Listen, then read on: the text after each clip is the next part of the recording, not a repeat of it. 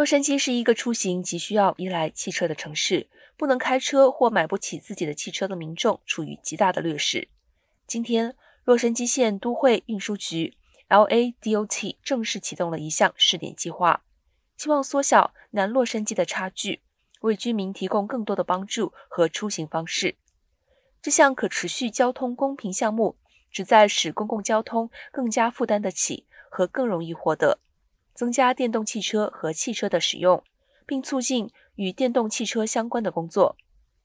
这个项目的一个关键部分是来自 LADOT 和 Metro 的移动钱包。项目区域的两千名居民将可以获得为期一年的每月一百五十美元的公共巴士和火车票价、按需班车以及踏板车、自行车和电动汽车租赁。